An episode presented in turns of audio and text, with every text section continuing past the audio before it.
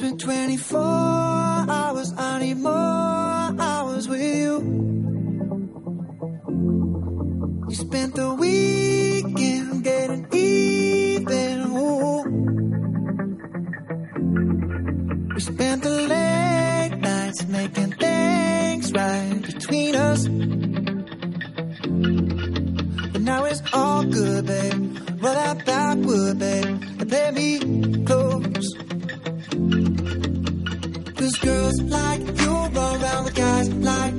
La verdad es que no pesan nada. no pesan nada, al contrario. ¿Porque haces Ha deporte un- o porque ha han pasado volando? Pues porque ha sido una, porque es un placer y un- es una alegría y un motivo de dar gracias el poder dedicarte a lo que te gusta, a lo que te apasiona, que el público me haya permitido pues hacer mm, todos estos años lo que me ha apetecido, la música que he querido y haberlos tenido ahí siempre, ¿no? Y, y la verdad es que en eso siempre soy una afortunada, poder dedicarme a esta profesión tan bonita y, que la gente te quiera, te lo haga saber. eh, cada noche es un motivo de dar gracias, por supuesto. ¿Por qué ahí en ello estamos, 40? pero eso pasa muy rápido. ¿Por, por qué 40 quilates? eh? ¿Por lo del peso mm, en, de en 40 quilates? ¿Por un oro de 40 quilates? ¿Por 40 i- ideas que tenías en la cabeza? ¿Por qué 40? ¿Porque has sobrepasado los 40 años? Efectivamente, el- el motivo fundamental fue ese, cuando, cuando estaba preparando este disco y estábamos en plena grabación, pues apareció esta canción que se llama 40, 40 quilates de Fernando Alduán, un, un tipo sevillano con muchísimo talento. Y, y efectivamente, eh, él también es, de misma, es de mi- del mismo año que yo, los dos cumplíamos 40 y se le ocurrió esa idea de, de ponerle título a la canción y esto ha conducido también a ponerle título al disco porque bueno, es algo, yo creo que es una edad que hay que celebrar y más si te estás dedicando a lo que te gusta y, y todo lo que hay dentro de este disco tiene que ver con, con todas esas historias personales, Ana María, que, que, que me, han, me han ido acompañando, ¿no? Tú me has dicho a mí que al pasar los 40, yo ya los he pasado los 40, como hombre me siento más apuesto, creo que tengo todavía más recorrido y que curiosamente cuando la mujer cumple 40 parece que, que entra en declive y que eso hay que reivindicar que no es así. Por supuesto. Lo mantienes, sí, que no mucho- es así, ¿no? Por supuesto que no es así. No hay más que Al verte. contrario, yo creo que, que la edad de los 40 es, es una edad en la que uno se siente súper joven y súper enérgico y con porque lo somos no Eh, y con ganas de, de- hacer cosas nuevas y, y de aprender.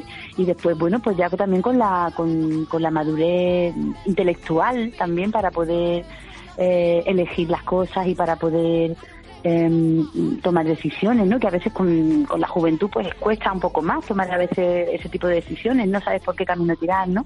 Y yo creo que se tiene pues esa, esa, esa ambas cosas que son súper interesantes, así que no hay que entrar en, en depresión cuando se cumplen los 40, sino todo lo contrario.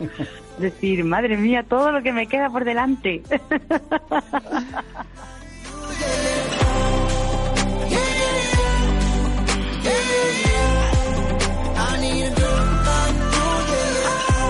Sí, mira, yo creo que hay dos cosas. Una es que eh, se reportan más los crímenes a todo nivel y particularmente contra mujeres. Y la segunda es que la revolución que estamos viviendo las mujeres provoca una contrarrevolución. Los feminicidios son producto de una rabia enorme, pienso yo, que sienten hombres que han perdido su lugar en el mundo y que su única manera de volver a encontrarse es matando de las maneras más atroces como se matan a las mujeres actualmente en toda América Latina. Eh, no sé si esa tasa sea igual en otras partes del mundo, pero sí efectivamente estamos viviendo al mismo tiempo una revolución y una contrarrevolución en la situación de las mujeres, nuestras mujeres. Alma, preparando esta entrevista he buscado mujeres presidentas en el continente americano. Me he encontrado, por ejemplo, con Lidia Tejada, que fue presidenta eh, interina en la República de Bolivia, o por ejemplo Michelle Bachelet en Chile. El hecho de que mujeres hayan sido dirigentes, presidentas de esas naciones, ¿cambió las cosas para las mujeres? ¿O no? Ah, sí, yo creo que sí, definitivamente. Eh, también está Dilma Rousseff en Brasil, está, eh, ha habido presidenta de Costa Rica. Por supuesto que cambia. Y mi teoría en cuanto a México, donde ha habido mujeres tan destacadas, es que efectivamente ha habido una discriminación muy opresiva en contra de la mujer y que para salir adelante uno tiene que ser tres veces más fuerte que en cualquier otra parte. Entonces las mujeres que salen adelante acá es porque son unos mujerones. Sin duda, Alma, sin duda. Mm, dice el premio, el premio Princesa de Asturias, que has ganado, que eres una mujer en tu escritura clara, rotunda y comprometida. Déjame que te pregunte, ¿el idioma condiciona el estilo periodístico, la manera de contar la realidad? Lo digo porque normalmente tú escribes en inglés. Sí, normalmente, con, grandes excepciones. Y definitivamente que yo soy Géminis, entonces tengo dos personalidades, dos casas, eso es todo, eh, dos idiomas. En inglés, el inglés se presta mucho, ¿sabes?, a la ironía, a la distancia, el famoso humor inglés, el wit, eh, y es un buen lenguaje para reportear porque te permite esa capacidad de observador. Eh, el español es más intenso, pero también para mí es mucho más cómodo. Cuando yo escribo en español siento que estoy, casi te diría que en pijama, estoy en mi casa, estoy a gusto. Son dos cosas, ¿no? Uno más íntimo y el otro más distanciado. Really real if I let you be my mama. You don't want a girl like me, I'm too crazy. For every other girl you meet is too gazy. I'm sure them other girls were nice enough, but you need someone to spice it up. So who you gonna call? Cardi, Cardi. Come and rev it up like a Harley, Harley. Why is the best fruit always forbidden? I'm coming to you now doing 20 over the limit. The red light, red light, stop. Dos mujeres, dos mujerazas. Pasión Vega y Alma Guillermo Prieto. Y de fondo, Maroon 5. Maroon 5, Girls Like You, chicas como tú. Acérquense también a este videoclip.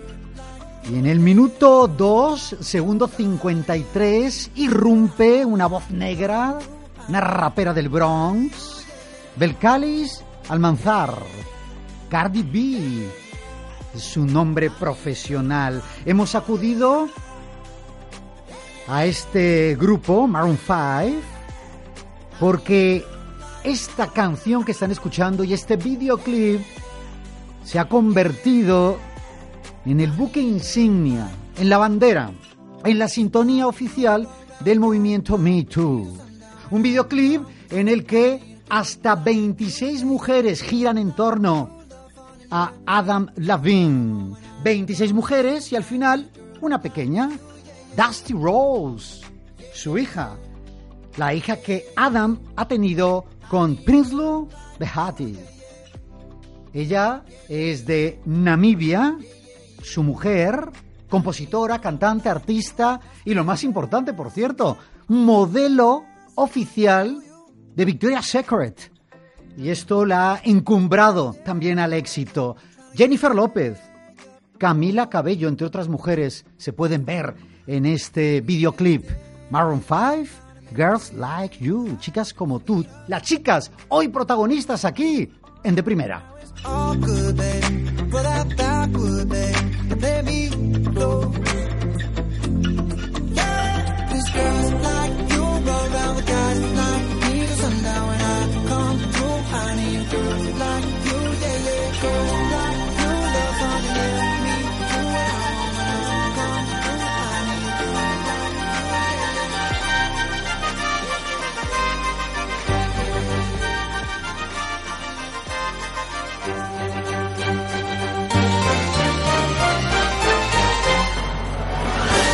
Todo preparado, todo dispuesto para vivir en y con su compañía una nueva tarde de radio en esta su casa Radio Intereconomía.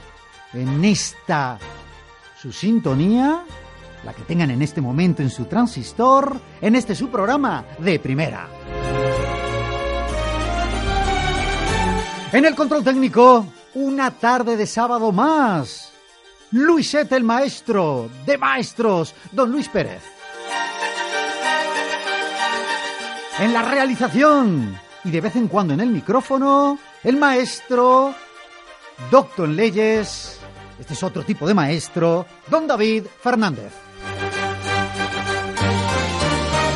Y en producción, esa superproductora, doña Beatriz de Lucas Luengo, Forever and Ever, o lo que es lo mismo en castellano, de los Luengo de toda la vida.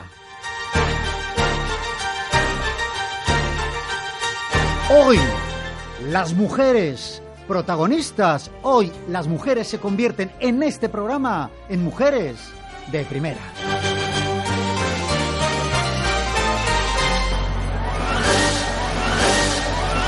Comenzamos. Les acompaña ya muy gustosamente quien les habla en nombre de todo el equipo, Javier Castro. En Radio Intereconomía, de primera, con Javier Castro.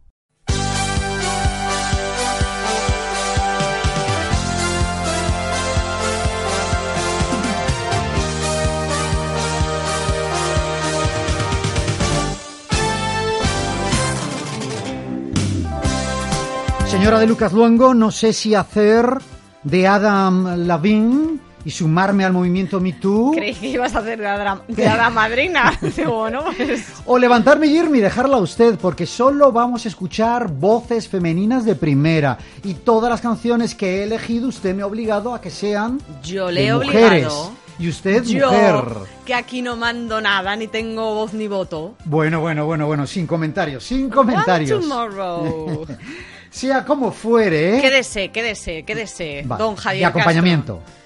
No, porque yo pienso que la vida real está hecha de mezclas. Vamos hombres y mujeres en el metro, en el autobús. Siempre he trabajado con hombres y mujeres. Nunca hemos hecho una distinción. En el equipo técnico hay hombres y mujeres, en la redacción también. Pues lo normal es que estemos todos juntos y, y que nos compenetremos. Mm, Establecer ahí esa frontera de que como todo vamos a ser mujeres de primera, yo incluida, y queda usted eh, exento de estar esta tarde de sábado aquí, me parece injusto. De acuerdo. Las mujeres en cualquier caso van a ser protagonistas esta tarde y usted me ha dicho elija músicas, canciones también de mujeres. Claro, para que acompañen todas a una. Redes sociales. www.deprimera.es es la web oficial de este programa y es donde van a encontrar también las fotografías y los artículos que complementan las entrevistas de cada tarde de sábado y por supuesto también es una puerta abierta a nuestros podcasts que pueden escuchar como programas completos y entrevista a entrevista. Esos podcasts, ese programa de primera de cada tarde de sábado también lo pueden encontrar en iVoox como programas de primera o entrevistas de primera. Y estamos en Facebook como Viajes de Primera y en Twitter como Viajes Primera. Abríamos el programa con Pasión Vega a paso siguiente. Nuestra queridísima amiga Alma Guillermo Prieto y a continuación tenemos a quién. Que déjame que recuerde ese discurso con el que Alma Guillermo Prieto recogió el premio Princesa de Asturias en Oviedo. Está en las redes sociales, se puede encontrar en YouTube muy fácilmente. Y que aquí recogimos un resumen breve en el inicio de aquella tarde de sábado que coincidía con los premios. Si para algo sirven las redes sociales en estos tiempos de vacuidad es precisamente para encontrar y para refrescarnos la memoria con palabras como las suyas en las que hizo una defensa encomiable de los periodistas y del periodismo y además esto me sirve para recuperar también otra idea sobre todo como antídoto para la ira que se genera, que se fomenta y que se alimenta en las redes sociales. Porque Javier, es que no lo hemos comentado lo suficiente, que en China ya hay presentadores de televisión que son robots. No me digas. Esto es un horror. pero el- si lo teníamos pero difícil para eso, sobrevivir. Eso es lo que yo pensé. Dije, pero bueno, vamos a ver. Eh, R2D2 estaba muy bien. Eh, otros robots del cine estaban muy graciosos. Aquí ya no les veo la gracia, pero es que es terrible porque ha habido compañeros de profesión chinos que han prestado su imagen para que se generaran esos robots con los que de verdad pretenden informar. Dicen que noticias de última hora, bla, bla, bla, pero vamos, que donde éramos pocos, pues ya se sabe. Así que ese discurso de Alma Guillermo Prieto hay que volver a recuperarlo, ponerlo en órbita, compartirlo y por Dios que no nos quiten el pan de nuestros hijos, que ya están un poco famélicos, la verdad. Nuestra próxima mujer de primera será. Nuestra próxima mujer de primera tiene que ver con unos árboles a los que seguimos la pista muy de cerca durante todo el año porque competían para ser el árbol europeo del año.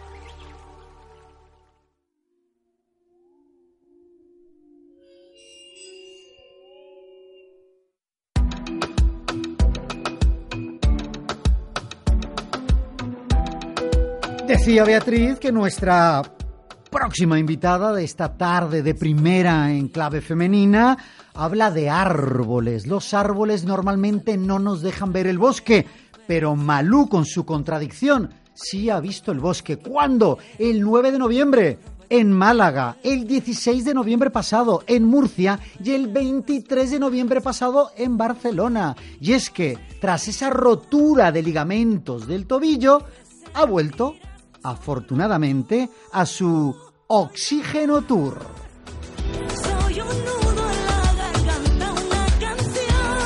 Videoclip rodado íntegramente en La Rioja, pero nos acercamos ahora con esta invitada que antes ya has mencionado, de los árboles Beatriz Extremadura concretamente a Cabezas del Buey, y no hablar solo de un árbol, porque con Ana Belén Pérez, portavoz de la comisión del concurso Árbol del Año del Ayuntamiento de Cabeza del Buey, en Badajoz, hablamos de cuatro supervivientes, y eso era una de las cosas que hacía singular esa candidatura a Árbol Europeo del Año, que eran cuatro y que habían sobrevivido a una de las enfermedades arborícolas más letales jamás conocidas, la grafiosis. 一朵 Pues muchísimas gracias, la verdad es que sí. Es un segundo premio, pero súper, súper contento. 22.323 votos. Detrás quedaron los rusos con 21.884 y por delante los portugueses. Pero vamos a ver, antes que nada, Ana Belén, aquí creo que ha habido trampa. Yo le he preguntado a Beatriz, ¿pero tú a quién votaste? Dice, hombre, había que votar a dos. ¿Y a quién iba a votar? A los hermanos portugueses y, yo mismo. Bueno, ¿y Ana Belén a quién votó? Dice, pues a los portugueses y, yo y, a los nuestros. Y David, ¿tú a quién votaste? Pues claro, así han ganado los portugueses. ¿No les valía ya solo con Eurovisión? Vaya, pues eso nos pasó a mucho, Javier, porque al inicio del concurso eh, empezamos a votar muy bien en España. Eh, Portugal apenas tenía votos y por cercanía dijimos Portugal. Y claro, le dimos muchísimos votos iniciales a Portugal. Después ya no, pero claro, todos los votos iniciales hay que se quedaron ellos, pero bueno, no. O sea, ahora tienen balón de oro, al Cristiano Ronaldo, Eurovisión, al árbol. Eurovisión, el árbol, pero bueno. En fin, no importa. Menos mal que somos hermanos, menos mal que somos hermanos. Ana Belén, ¿cómo ha vivido la delegación que viajó a Bruselas este miércoles pasado? Eso, la entrega del segundo premio. Pues la verdad es que muy bien, muy emocionante. Fue en una de las salas que hay en el Parlamento Europeo y en Bruselas. Además, nos hizo un día estupendo. Íbamos súper preparadas con abrigos, bufandas y no nos hizo apenas falta. Y el acto fue muy sencillo, pero además muy emotivo. Eh, estaban representantes de muchos países los que más habían eran los portugueses, eh, pero bueno, nosotros fuimos tres personas y además, eh, ya te digo, muy emocionante, aunque era todo en inglés y no había traducción, eh, lo entendimos perfectamente. Y cuando dijeron que nosotros éramos los segundos, pues muy, muy contentas, muy contentas, la verdad, porque incluso Rusia esperaba quedar segunda, que quedó tercera, con lo cual Rusia se quedó un poco ahí con, con mala cara, que ellos pensaban quedar segundo y nosotros muy, muy satisfechos con el segundo puesto. Recordemos, muy emotivo, la verdad. Recordemos nuevamente que estamos conectando en directo con Extremadura, con Badajoz, con Cabeza del Buey, con Ana Belén Pérez y que nuestros representantes eran siete, eran siete olmos centenarios. Lo más importante de ellos, recordemos, era Ana Belén. Bueno, son siete olmos que además son eh, de las únicas dos olmedas vivas que hay en España, porque dijimos alguna vez que la grafiosis, pues bueno, ha matado a miles de ejemplares y por suerte los nuestros están vivos y tienen más de 450 años y lo más importante es la vinculación que tienen con Cabeza del Buey y con cualquier visitante que visita mm, el santuario de Nuestra Señora de Belén, que es donde están allí los, los claro. Porque eh, estamos ya en la Semana Santa. ¿Estos siete olmocentenarios van a ser protagonistas de, sí, Cuéntame. Sí. Tenemos un bueno, van a ser protagonistas porque eh, cualquier persona, turista, emigrante que viene a Cabeza del Buey, una de las visitas obligadas al santuario de Nuestra Señora de Belén, que es donde está allí nuestra patrona, que es la Virgen de Belén. Y desde que somos Árbol del Año 2018, que eso no hay que olvidarlo, que el título de Árbol del Año lo tenemos, eh, ha aumentado muchísimo, muchísimo las visitas, no solo de los amantes de la naturaleza, de fotografía, sino de muchas personas que vienen solo y exclusivamente a ver los olmos. Así que este año, pues, uno de los objetivos era aumentar el turismo y creo que ya lo estamos consiguiendo y ahora con el segundo título de Árbol de Europa, pues seguro que aumentamos todavía mucho más. Pues felicita, felicita a todos los caputbovenses que como tú estarán muy contentos. Enhorabuena y felicidades, Ana Belén. Mil Muchísimas gracias. gracias y muchas gracias a vosotros por el apoyo, Javier. Hoy todo cambia en mí, lo siento. En la piel de nuevo. Mis brazos y mis piernas ya bailan.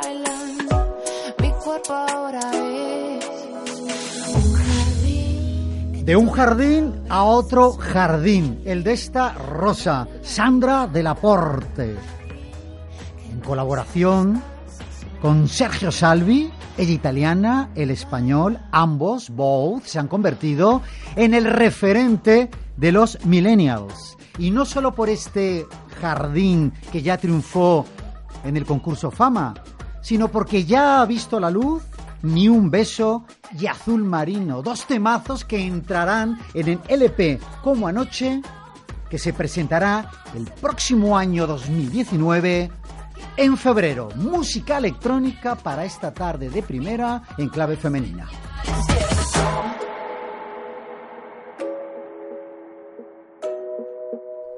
María Santoyo es otra de nuestras mujeres de primera. Con ella estuvimos hablando de la exposición que comisarió en el Centro Telefónica, en el espacio Fundación Telefónica de Madrid, sobre la bailarina del futuro, en la que abordaban las bailarinas, la vida, las aportaciones que muchas de ellas hicieron a finales del siglo XIX, principios del siglo XX, y nosotros en esa charla que ahora recuperamos nos centramos en una mujeraza, Javier, que a mí me pone los pelos como escarpias cada vez que suenan sus canciones o se ve, si no la censuran, una imagen suya en las redes sociales.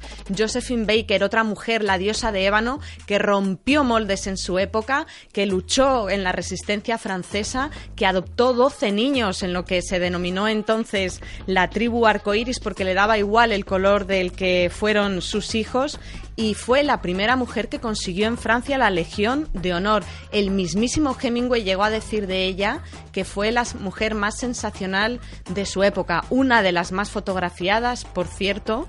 ¿Tú crees, Betuca, que Josephine Baker hubiera ganado la edición de Fama Bailar de su tiempo? Seguramente no. Venga, vamos con Delaporte. Un poquito de Delaporte y vamos con nuestra próxima invitada. No me entero de nada.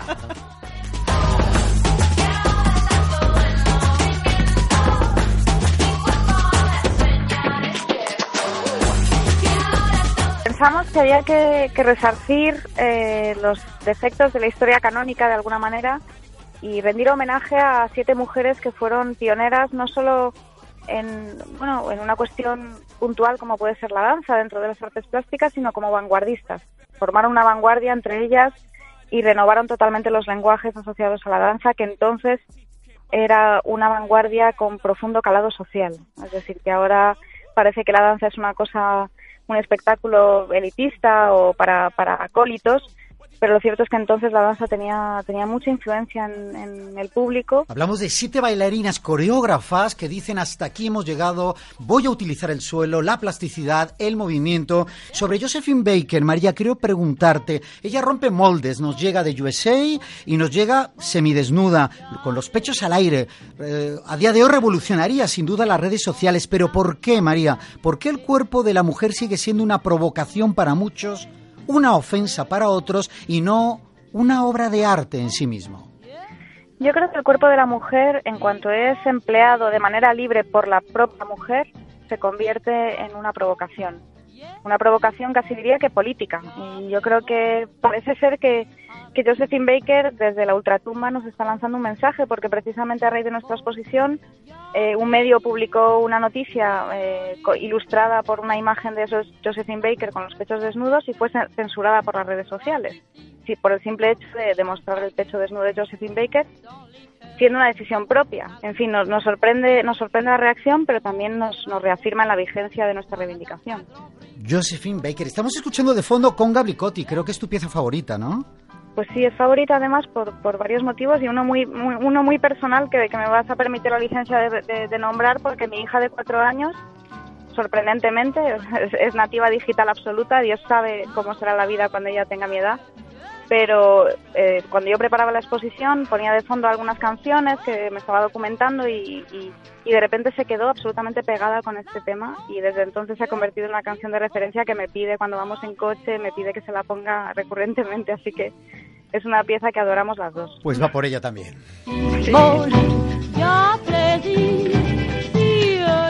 Otra de las siete con nombre propio, Loy Fuller. Loy Fuller que mm, patentó ese baile de la serpentina, ese baile que está recreado eh, en la exposición, un baile de 1904, que por cierto nunca dejó que mm, ni los propios Lumière la grabaran. Mm, Háblame de ese baile de la serpentina y dime por qué. ¿Por qué no se dejó ella nunca grabar y utilizaba a, a otras bailarinas para dejar ese baile, ese baile Pues- con su extenso vestido? El baile de la serpentina es un baile único porque realmente fue una danza que ella creó casi desde, desde el interés científico por los efectos de la luz, eh, la refracción de la luz realmente. Ella en una visita a la Catedral de Notre Dame de París se dio cuenta de, de los efectos que producían la luz eh, atravesando las vidrieras de la catedral sobre su vestido y pensó en aprovechar aquello como, como un elemento escénico porque ella fue una revolucionaria en el uso escénico, escenográfico de la, de la luz eléctrica, concretamente, que acababa de nacer y que no se había empleado eh, de manera creativa en los escenarios hasta ella. Y eh, pensó en generar un vestido que patentó, de hecho, con el que poder crear esa danza, que para que los espectadores me entiendan muy bien, era un gran, una gran pieza de tela que ella, con, unas, con dos palos de madera, eh, manejaba como si fuese un abanico, un gigantesco abanico, generando rotaciones, un poco parecido al locomía, ¿no? que, que conocerán los de mi generación, y hacía torsiones, giros y, y combinados con los efectos de la luz sobre esa tela y produjo un efecto, un impacto tremendo en el público, ¿no? Y efectivamente ella no, pese a que ese baile se hizo tan popular que el cine de los orígenes, que fue contemporáneo de esa pieza, eh, bueno, vio que era un motivo para poder rodar y tanto Edison como los Lumière, Méliès o el español segundo de Chomón eh, publicaron películas con la danza de la serpentina. No era la propia Loie Fuller la que danzaba porque no, no le gustaba dejarse filmar, sino imitadoras, por así decirlo, que, que bailaban esa pieza tan, tan sumamente popular en la época, ¿no?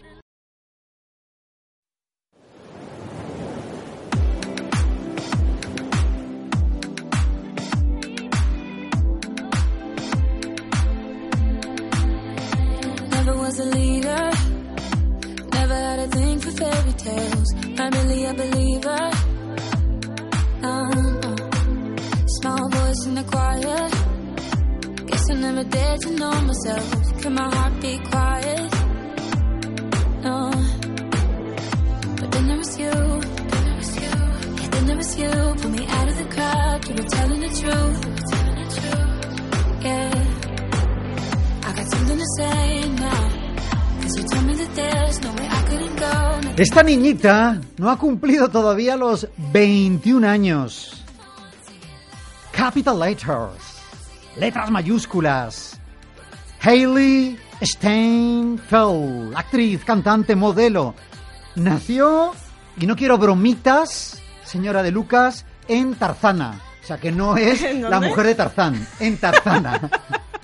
Tarzana es una pequeña localidad a las afueras de LA, de Los Ángeles, en Los Ángeles, en California. Esta niñita, ya sabe que yo estoy enamorado de Anna Ward, estoy enamorado de Muchas, Aitana, muchas novias tienes tú, de Javier. Amaya. Para nada de esta edición de OT, que tengo unas ganas que se la peguen, ya se la están pegando, y que pongan en la calle a la directora de Operación Triunfo de la Academia de este año. Es la misma del año pasado, pero con más errores, con más tontería en el cuerpo. Madre mía. Digo, bueno, lo de niñita que lo decía con cariño. Porque ya ha tenido que salir Aitana a contar cómo el jurado sabe de antemano a qué chiquito van a echar de la academia. Eso ocurrió el mes pasado. Yo todavía estoy sobrecogido. Sobrecogido estoy con los cliqueos en YouTube, con las visualizaciones de este A ver, a ver, a ver cuántas. Capital Letters. Que ya serán menos. ¿Cuántas? Más de millones. Bueno, a mí no me, no me inmuto, porque nosotros tenemos un vídeo que también tiene millones. Que tenemos un vídeo en nuestro canal de YouTube. Hombre, lo que estás oyendo. Tú es que no haces el seguimiento cotidiano, pero yo que estoy ahí pegada a las redes A ver, sociales, eh, te puedo decir, teclea ahora Tenemos mismo. un videoclip. Bueno, no es videoclip, es un vídeo. A ver, Vicente, un vídeo de nuestro canal de televisión en YouTube. ¿Cuántos millones de reproducciones tiene? Uno, dos, tres. Four, cuatro. 3,2 millones de reproducciones ahí sin hacer nada, porque nosotros lo valemos y lo que contamos merece la pena. ¿Que no se lo creen? Sodoma y Gomorra. Hasta Israel nos fuimos para grabar ese videoreportaje. A ver, a ver, a ver, a ver un momento, Luisete, un momento que ha puesto ojos de sorprendido. Que Sodoma y Gomorra es el título del reportaje, del documental en Sí, Israel. claro, Ah, claro, pero- Es que la frase parecía que esto es Sodoma y Gomorra. Bueno, en No, algunos ah. momentos puede parecerlo, por eso no tenemos ese, esa cámara en la que nos pueden ver para que nadie se asuste. ¿A eso se refiere usted cuando hoy David Fernández no entra en el estudio? Yo lo busco en el pasillo ¿A qué? y veo un montículo de sal. A eso. Él se giró para ver qué estaba pasando. Es que David siempre tiene que mirarlo todo y le Perversión. dices, no te des la vuelta, y se dio la vuelta y ahí se quedó. Sodoma y Gomorra, 3,2 millones de reproducciones Fenomenal en el documental canal que de hicimos YouTube. allí en un lugar histórico de Viajes de Israel. primera. Estado Hebreo de Israel. Próxima invitada. Nuestra próxima invitada es, como no podía ser de otra manera, Paloma Ulacia Altolaguirre. No sé por qué digo no de otra manera, no tiene nada que ver esta mujer. Autora del libro Memorias Habladas, Memorias Armadas, de la editorial Renacimiento, ¿Dónde puedo ver yo el canal ese de YouTube? en YouTube. Viajes Pero de primera. Todo junto. Todo junto.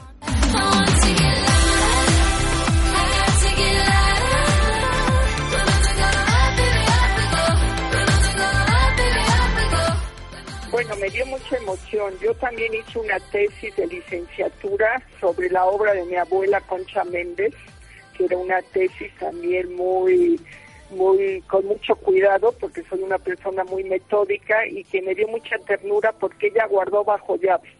O sea, esa tesis de un estudiante tan joven como lo fui yo, que fuera guardado bajo llave en un cajoncito de una cómoda de caoba, pues me enterneció muchísimo. Quizás fui la primera persona que escribió sobre ella, ella que era una persona olvidada, olvidada en su país y que no pudo tener anclaje en México por la sencilla razón de que llegó a los 45 años y no había un grupo porque tampoco se afilió mucho al exilio español, ¿sí? Entonces, mi tesis guardada en ese cajoncito, que debe de haber leído con mucho cuidado, pues fue para ella un gran gusto. Y el libro también lo escuchó, pero lo escuchó cuando ya estaba enferma y lo escuchó con bastante asombro, pensando que a lo mejor ella ya no parecía el ella que ella recordaba. Concha Méndez, la dibujamos en las ondas para el mundo entero, David. Javier Concha Méndez fue una de esas mujeres, grandes mujeres, que como solía suceder antes, estaba detrás de hombres públicos, ¿no? Pero bueno, Concha Méndez nació en Madrid en 1898. Fue una gran poeta y veraneando con 19 años en San Sebastián, allí conoció, conoció a Luis Buñuel. Fue su primer contacto con los autores y los artistas de la generación del 27. Posteriormente, unos años después, conoce a Manuel Altolaguirre en 1931 y se casó con él un año después. Manuel Altolagui- Altolaguirre, que fue otro de los grandes poetas de este periodo histórico y de las letras españolas.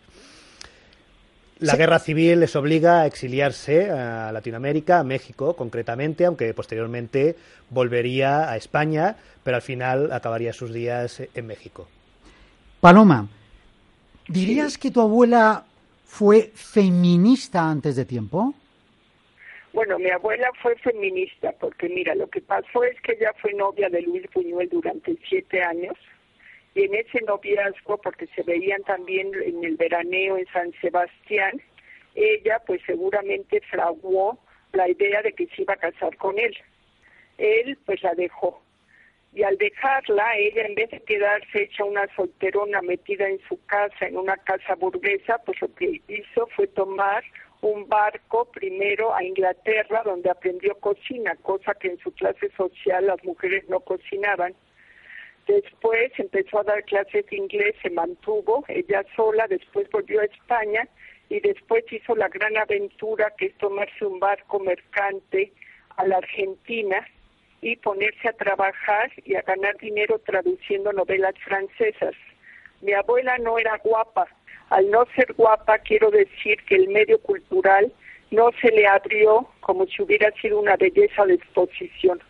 Entonces tiene doble valor una mujer que no se que no atrae por su belleza, pero que sí atrae por su inteligencia y su capacidad de trabajo.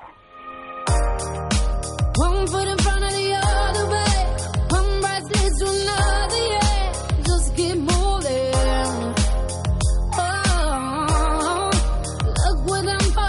Lo prometido es deuda. Sandra San, un sábado por la tarde en directo mientras que hacíamos de primera, vuelve a proclamarse campeona del mundo. Nueva medalla de oro a sumar a sus vitrinas. Y yo me comprometo en ese Facebook Live con la señora Betuca Luengo a que suene ese videoclip de David Guetta con millones de reproducciones que lleva por título Flames, llamas. ¿Qué se ve en el vídeo? Acérquense, véanlo y entenderán nuestro Facebook Live. David Guetta, el francés David Guetta, es un emperador malo malísimo que quiere capturar a tres mujeres que están aprendiendo karate. Manda a los ninja. La lucha es sin cuartel. El entrenador muere, pero va al cielo para vigilar a sus tres mujercitas discípulas. Estas son llevadas a David Guetta, que no puede con ellas y les manda flamas. Flames, flames, flames. Si a Kate, la australiana, le pone esta preciosa voz a este videoclip. ¿Y cómo acaba? Pues acaba el que quiera que vea el vídeo de David Guetta. Pues sí, no vengas aquí a Y más hacer para el de spoiler, el como este. dicen ahora. Claro. Lo que tienen que ver también es ese vídeo en directo que hicimos nosotros con Ahí David quería yo Guetta. Ahí, ahí. ahí, lo Ahí no está así a Kate, pero- Yo pero nadie le echa de menos, hombre. Así que en nuestro Facebook Live, los vídeos se quedan archivados en nuestro sitio de Facebook, Viajes de Primera. Ahí pueden encontrar a Javier Castro haciendo de Fumanchu. Estuvimos sobre el tatami haciendo nuestras catas. ¡Ya! ¡Guachía!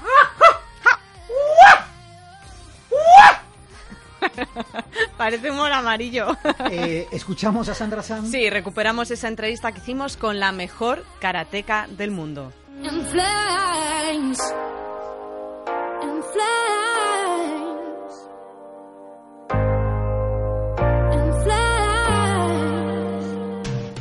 Bueno, yo la verdad que no elegí, yo era súper chiquitita, tenía cuatro añitos.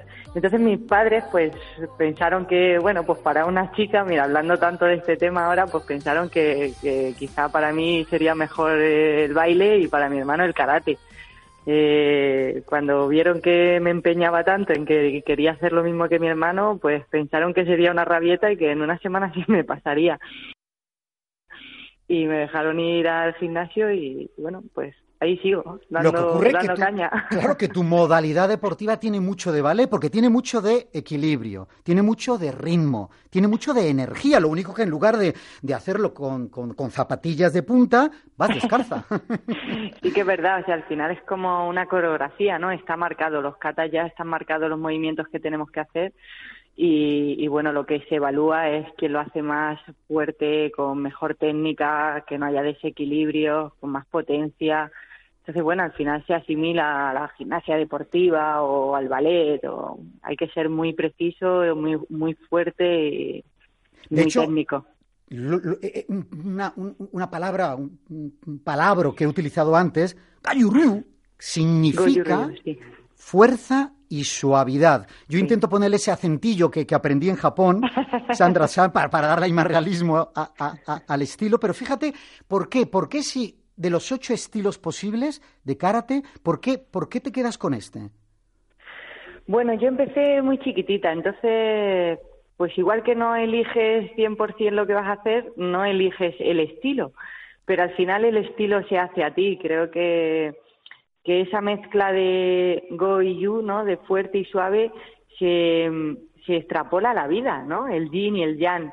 eh, lo bueno y lo malo, lo el blanco y el negro, ¿no? Eh, el dolor y la alegría, pues toda esa forma de pensar creo que va muy mucho co- con, mi interior y al final se, se hace e- ese ensamble, ¿no? Con, con el estilo y con tu forma de, de transmitirlo, ¿no? Que al final tienes que sentirlo mucho cuando haces los katas. Y Sandra, ¿por qué? ¿Por qué las catas en lugar del kumite? Pues bueno, cuando empecé era muy chiquitita, entonces cuando decían parejas y había que pegarse, pues eh, yo me pegaba con el que fuera, pero era la más chiquitilla. Y luego cuando me tocaba trabajar los catas era un trabajo mío, o sea, no necesitaba de nadie. Yo era como muy disciplinada. Si tenía que estar más horas, yo estaba. No tenía eso, no tenías que necesitabas ninguna pareja, no no dependías de, de otra persona. Entonces ese trabajo mío como una hormiguita ahí y una hora y otra hora y si yo llegaba a casa me podía ir a mi habitación y ponerme ahí con lo que había aprendido nuevo y si me habían enseñado unas técnicas nuevas yo las podía trabajar y, y ese trabajo, ese ese esa soledad, pero con, con tus ganas y tu esfuerzo, pues me gustaba, me gustaba que, que podía seguir mejorando y que dependía de mí, dependía de mi esfuerzo y de mi trabajo. Invito a nuestras amigas y amigos de España que se acerquen a YouTube y vean alguna de tus actuaciones, porque son auténticas actuaciones estelares, para que eh, entiendan esta modalidad de kata que, recordemos, eh, se realizan los movimientos y los golpes al aire. Cuando hablamos de kumite, tenemos un adversario delante, aunque en el caso del kumite tampoco se busca eh, causar, por supuesto, daño al adversario. ¿Cuál es la lección más importante, Sandra, que has aprendido? Muchas. Eh, el karate no creo que sea el deporte en sí el que tiene, el que te enseña los valores, sino que a través del deporte salen lo- los valores. Entonces, parece muy básico, pero el respeto y el empatizar con todas las personas eh, se da mucho, ¿no? En una clase con niños, con adultos, eh, cuando tienes que enseñar a los que vienen por debajo, seguir aprendiendo de los que tienes por encima y aprender de los que vienen por debajo que, muchas veces te enseñan, ¿no? Y, ese respeto y ese empatizar con, todo el mundo que tanta falta hace en la sociedad, creo que es uno de los valores más importantes que, puedes aprender a través del karate. Eh. Está escuchando De Primera con Javier Castro.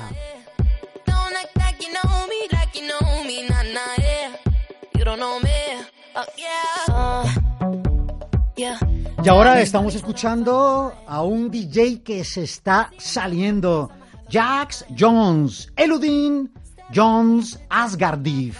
Un DJ que aquí cuenta con la preciosa voz de Ray Rachel King para ofrecernos este You Don't Know Me, no me conoces. Despegó con ese breathe, respirar, y ahora las descargas en Spotify, las visualizaciones en YouTube son millonarias con este You Don't Know Me. Jax Jones, Ray Rachel King.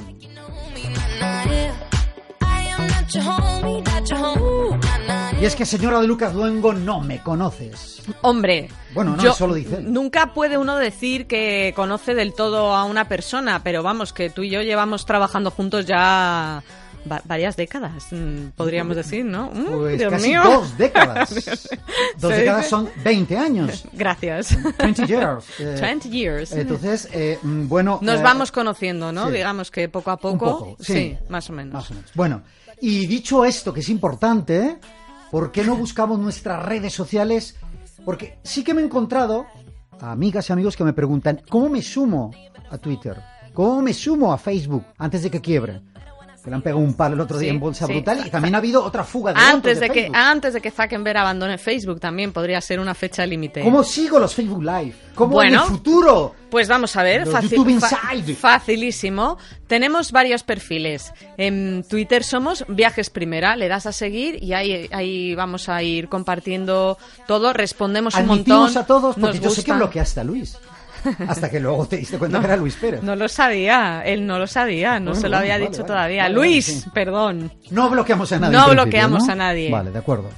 Compartimos un montón de información, nos gusta muchísimo intercambiar opiniones, somos muy activos, no solo contando, porque Twitter a veces es como un altavoz en el que nadie dialoga con los demás. A nosotros nos gusta mucho dialogar con la gente que nos sigue y a quienes seguimos, así que por favor compartan nuestras informaciones y sus opiniones y sus valoraciones. Somos Viajes Primera en Twitter y en Facebook también tenemos un perfil, es Viajes de Primera, se ve una carita sonriente así de un señor, Viajes de Primera en Facebook y tenemos un grupo para quien solo quiera seguir la información de la radio, que es el grupo de amigos del programa de radio de primera. Así que estas son más o menos resumidamente las opciones.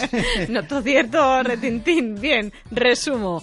Viajes primera en Twitter, viajes de primera en Facebook y el grupo del programa de radio se llama Programa de Radio de Primera. Ladies, this your song, so as soon as this come out, you should get out on the floor, go and get your sexy out. If you know that you better than a new girl daddy out, go ahead and tell him now. You gon' miss me when I'm gone, gone, gone. Ayo, Cece, let me show you how to do a singing bitch greasy. You was by Lennox, you're the one on Peachtree. I was with Dimitri, see you when you're loving hip hop men DC. Fuck, fuck, fuck, fuck these petty niggas is Videoclip futurista, dos pedazos de artistas, dos negrazas preciosas.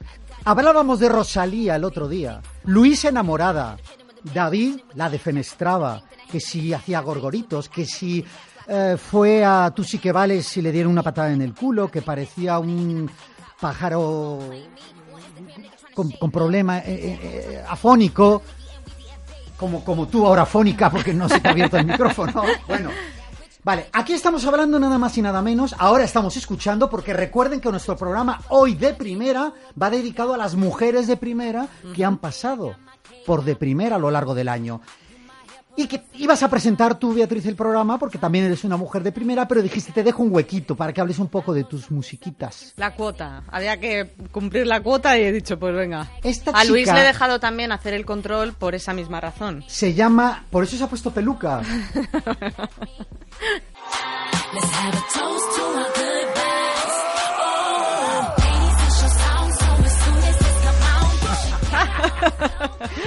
A ver, vamos a lo que hay que ir. Estamos escuchando, lo he dicho, ya, ya, he dicho ya lo de, lo de una negraza. Sí, yo me, he mor- guapísima. me- me he mordido la lengua con la negraza, Bueno, sí. Es Chiara, Chiara Princess Harris, Princesa Harris, como le gusta que le llamen. Oh. Fíjate, nació en Puerto España, o sea, en la capital de Trinidad Tobago, dio un saltito a Jamaica y allí en Queens se formó, en el barrio de Queens, en Jamaica, en el distrito de St. James, se formó como música, como compositora, bailarina, como modelo, sexy, atrevida. La otra mujer que la acompaña en este videoclip es la celebérrima Nicki Minaj. Nicki Minaj, Chiara, Chiara, Kiara, como usted quiera. ¿Cómo demonios se. I am out. Es la canción. Estoy fuera. Estoy fuera. Estamos fuera.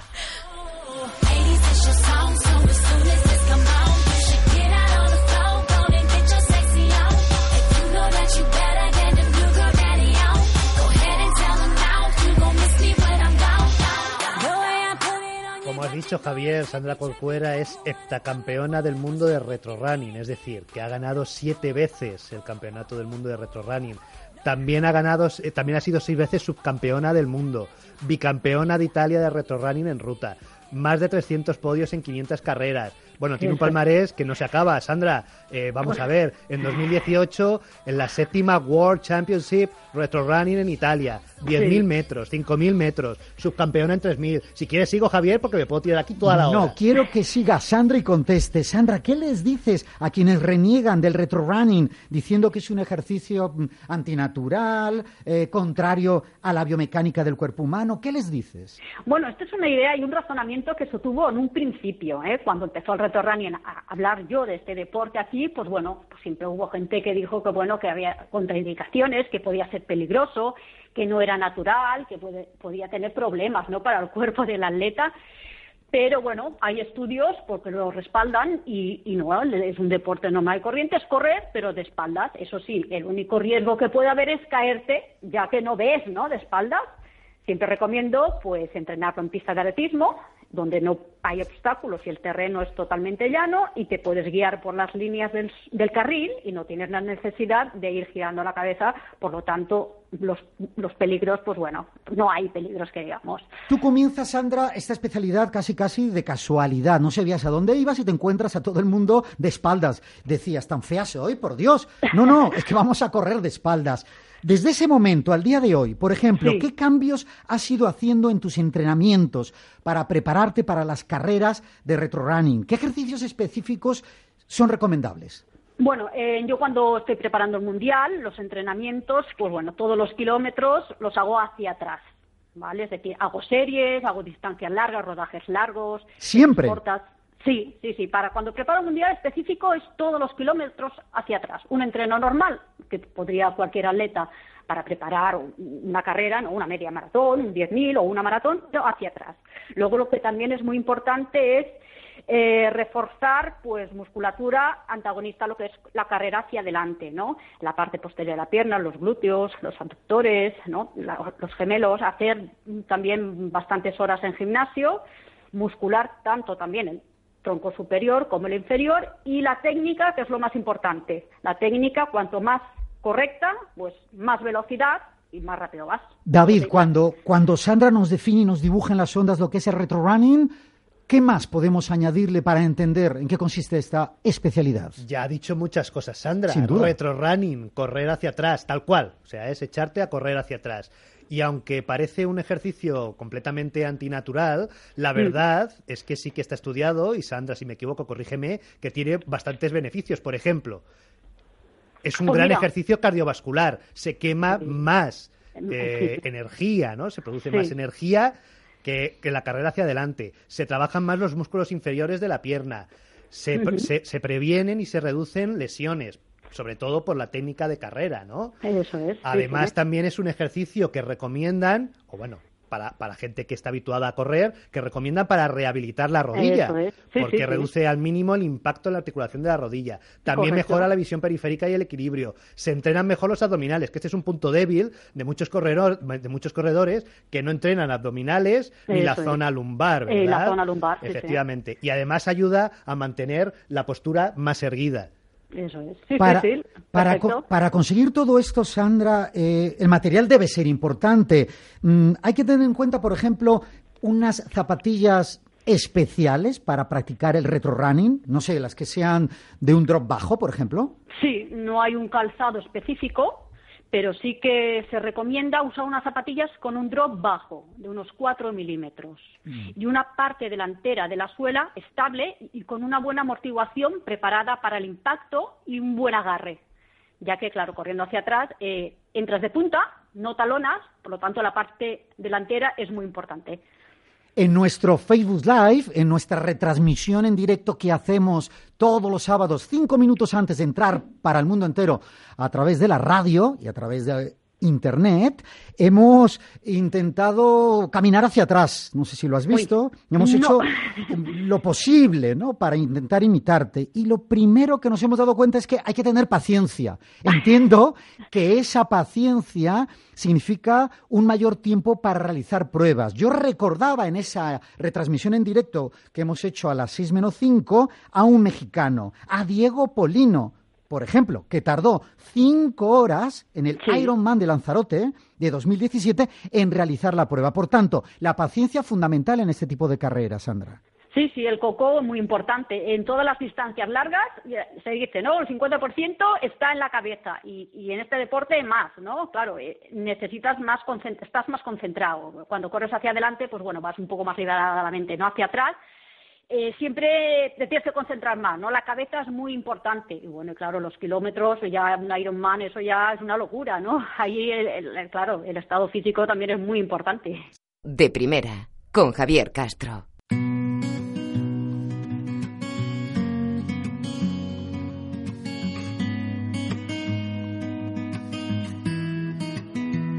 Contigo yo no quiero ni flores ni canciones.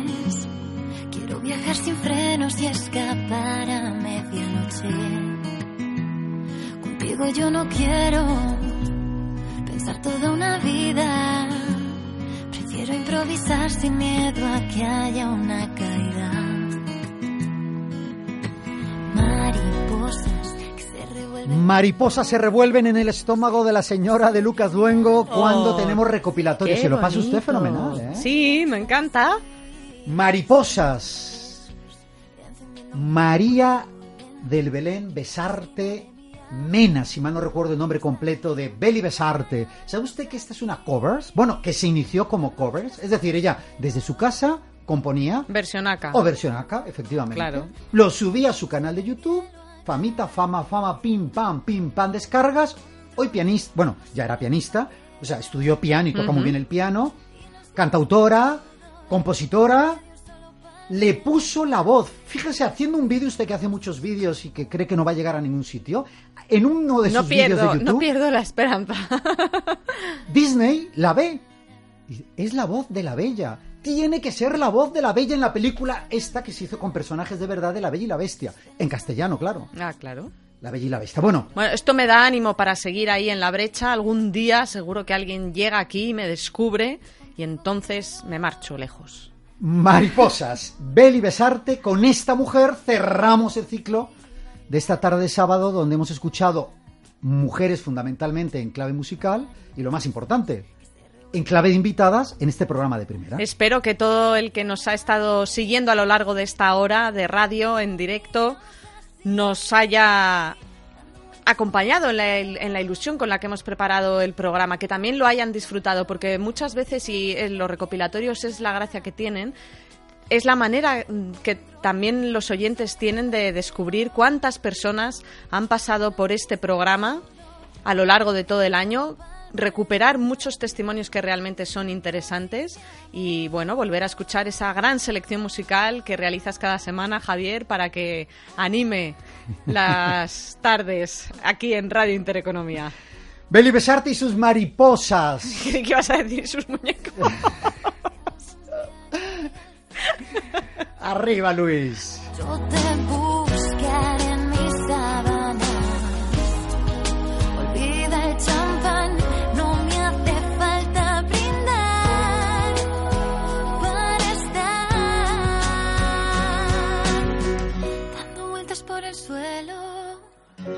Aprovechamos en el último minuto a recordar nuestra web.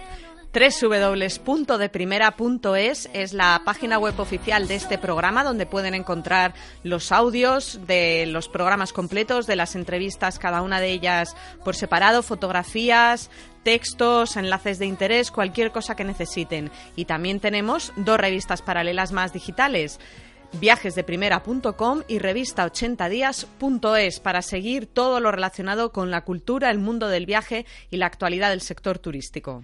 Y recuerden que se pueden, a través de nuestro Facebook Live, entretener viendo nuestras retransmisiones en directo previas al inicio de cada tarde de sábado de un programa de primera aquí, en esta su casa, Radio Intereconomía.